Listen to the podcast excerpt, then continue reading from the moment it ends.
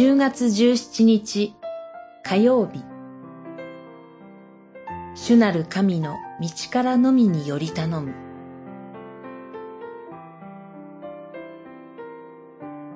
イザヤ書37章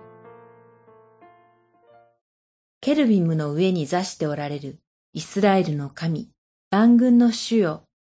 あなただけが地上のすべての王国の神。あなたこそ天と地をお作りになった方。三十七章十六節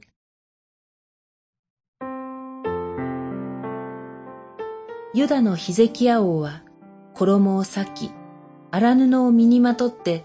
主の神殿に行きました。それはアッシリアに対抗するにあたって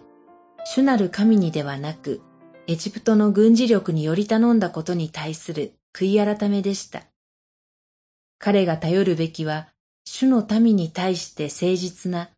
主なる神の道からなのです。アッシリアは、なおも主を冒涜し、諸国の神々よりもアッシリアの軍事力の方が強いのだと誇りますが、悔い改めたヒゼキヤ王は、祈りの始めに主に呼びかけます。ケルビムの上に座しておられるイスラエルの神、万軍の主よ。あなただけが地上のすべての王国の神であり、あなたこそ天と地をお作りになった方です、と。この呼びかけは自分の力にも他の人間にも、また人間が作り出した偶像の神々にもより頼まず、ただ、主なる神にのみより頼むというヒゼキヤ王の信仰告白です。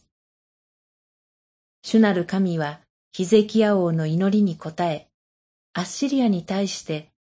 乙女である娘シオンはお前を恥ずかしめ、お前をあざける。娘エルサレムはお前に背を向け頭を振るとおっしゃいます。そしてアッシリアの王は